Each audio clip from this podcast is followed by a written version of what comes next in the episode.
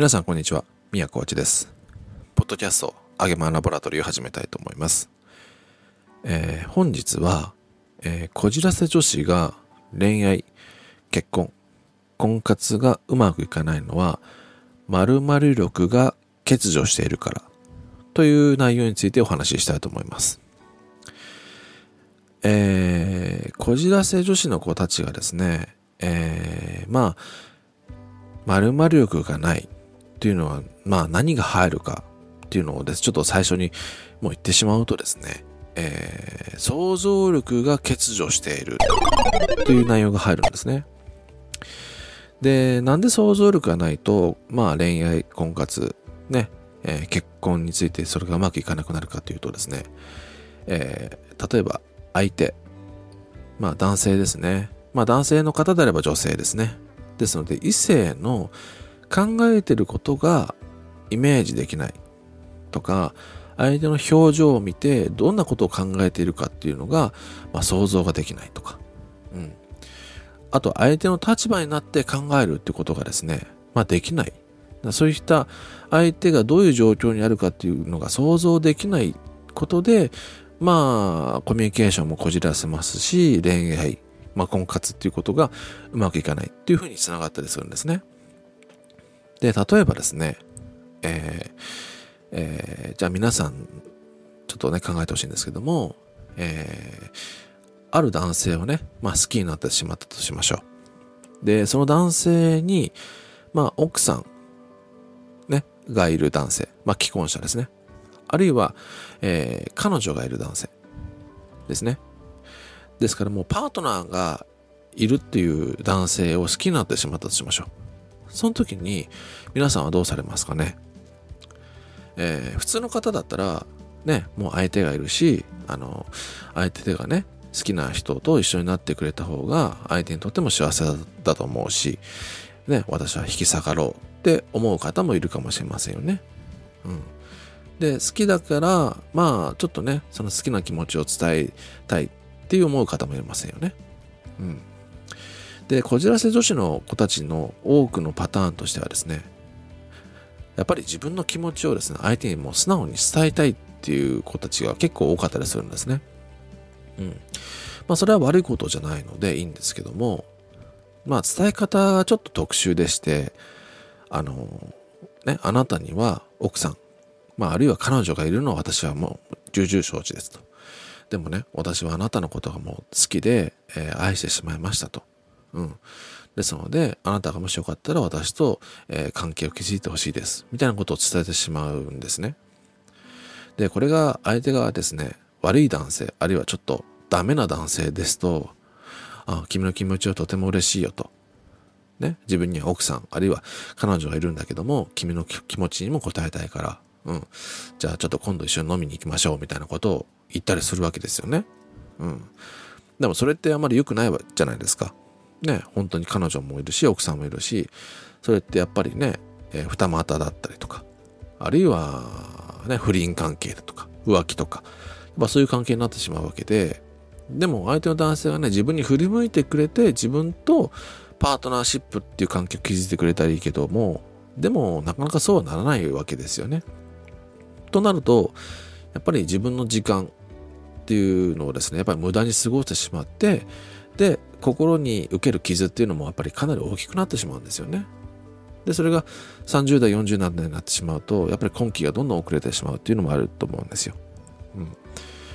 で、まあ、相手の男性が誠実な方であれば、ね、自分には奥さんがいる。あるいは彼女がいる。ね、愛するパートナーがいるので、君の君の気持ちは嬉しいけども、あの、そのね、悪いけども、君の気持ちには応えられないから、あの、お断りしますと。いうふうにやっぱり言ってくると思うんですよね。うん。で、あ、わかりました。うん。じゃああなたの幸せをね、私が祈ってます。で、終わればいいんですが、そこで終わらないのがこじらせ女子の子たちなんですね。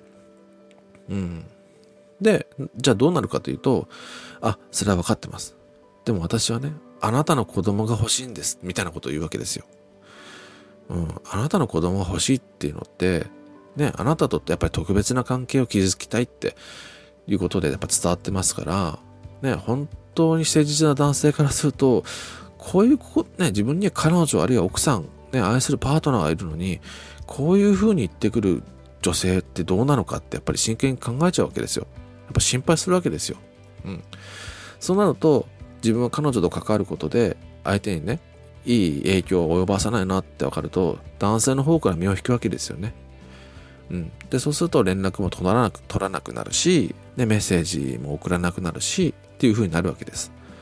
で、そうすると、相手の女性から、ですから、こじらせ女子の方からですね、メッセージが行くんですね。なんで連絡くれないんですか？とか、うん。ね、電話をかけてきたりとか、SNS から今度メッセージ来たりとか、今度はメールで送ったりとか、ね。で、LINE で来たりとか、もういろんな方法で多分連絡行くと思うんですよ。で、なんでいろんな方法で送るかというと、こじらせ女子の子たちは、ね、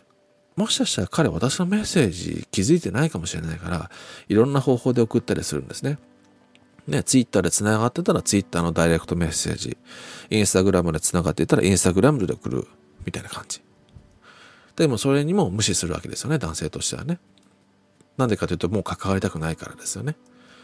うん。まあ男性としては、この同性はちょっとね、精神的になんかちょっと痛いものを持ってるんじゃないかとか、まあメンヘラなんじゃないか、みたいな方は、ふうに思うわけですよ。うん。だけど、やっぱりいろんな方法で来るので、で、島には手紙が来たりとか。うん。で、こうされたら相手が嫌がるだろうなっていうことが、こじらせ女子の子たちはわからないんですね。うん。で、これわからないってどういうことですかっていうと、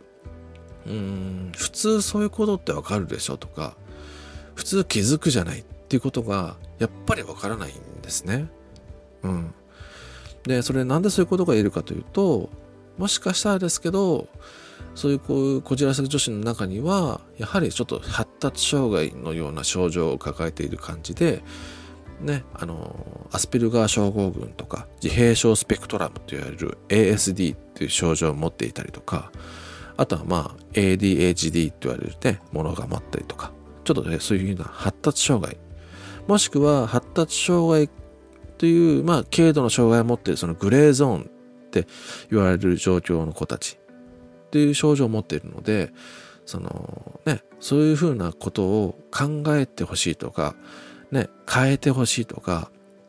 うん、気づいてほしいと言っても、もう生まれつきのそういうふうな脳の障害というか、まあ、症状を持っている。まあ言われれば、個性みたいなのを持って生まれてきているので、それを治せって言っても治り、治るっていうことは、まあ、まずないんですね。ですから、じゃあどうすればいいですかっていうと、まあそういうことをね、何度も繰り返しているとすれば、うん、自分がそういう状況になったなと思った時には、お友達に、私ね、この男性にこういうことを、こういうメッセージを送ろうと思ってるんだけど、あなたはどう思うとか、まあ、相談できる友達に聞いてみて、いや、これは絶対やっちゃダメだよとか、ね、あなたは前からそういうことをやっちゃう気があるけど、これ絶対にあのやらない方がいいと思うよっていうふうに、友達からアドバイスをもらったら、それはやらないようにするようにするとかね。うん。っていうふうなことを、ちょっとこう自分の考えだけで進めずに、友達に相談できて、そういう状況になったら、こう、アドバイスをもらえるような、まあ、サポーターがいてくれると一番いいんですよね。で、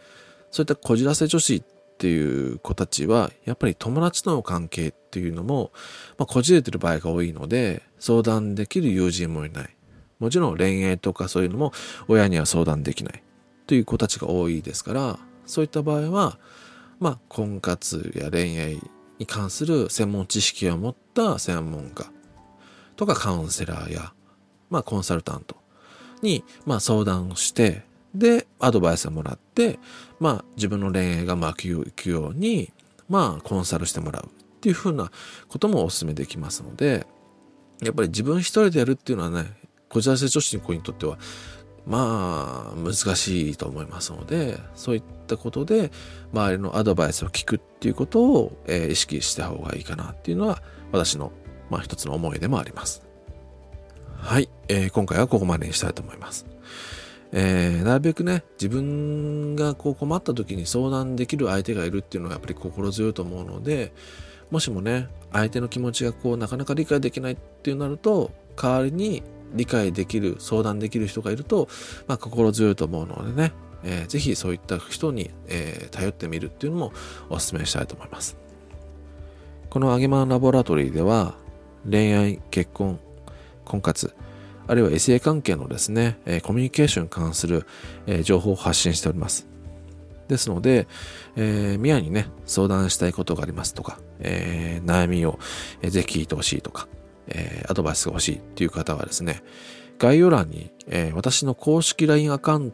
トの、えー、案内できる URL を載せておきますので、ぜひそちらから、え、登録していただいて、え、メッセージをいただければと思いますので、ぜひ、え、よろしくお願いいたします。あと、このですね、え、動画、あるいはポッドキャストがいいなと思ったらですね、ぜひ高評価と、あとチャンネル登録をですね、していただけたら嬉しいです。では本日はここまでにしたいと思います。えー、次回の、配信も楽しみにしていただけたらと思います。えー、ありがとうございました。